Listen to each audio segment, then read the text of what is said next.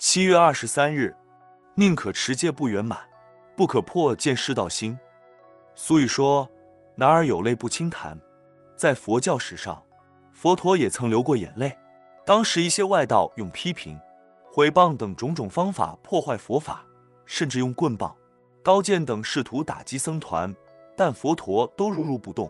后来外道说：“我们都来做你的弟子，吃你的饭，穿你的衣服。”但不奉行你的佛法，反而破戒污僧。这时佛陀不禁流下眼泪，很无奈地说：“那我就没有办法了。”日本的空野禅师有一天遇到一群盗贼拦路抢劫，空野禅师双眼流下泪来，盗贼哈哈大笑，说：“真是一个没有用的出家人，这么轻易就被我们吓得哭了起来。”空野禅师说：“我并非怕你们，而是看到你们如此造业。”想到你们将来必定要吃苦受报，不禁流下同情的眼泪。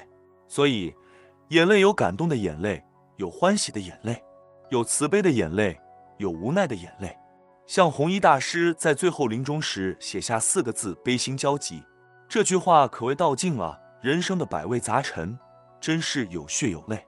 诗云：“春蚕到死丝方尽，蜡炬成灰泪始干。”眼泪要留在值得流的地方，不到紧要处。不但是男儿有泪不轻弹，其实任何人都应该要有泪不轻流。文思修，眼泪要留在值得流的地方，不到紧要处。任何人都应该要有泪不轻流。每日同一时段，与您相约有声书香。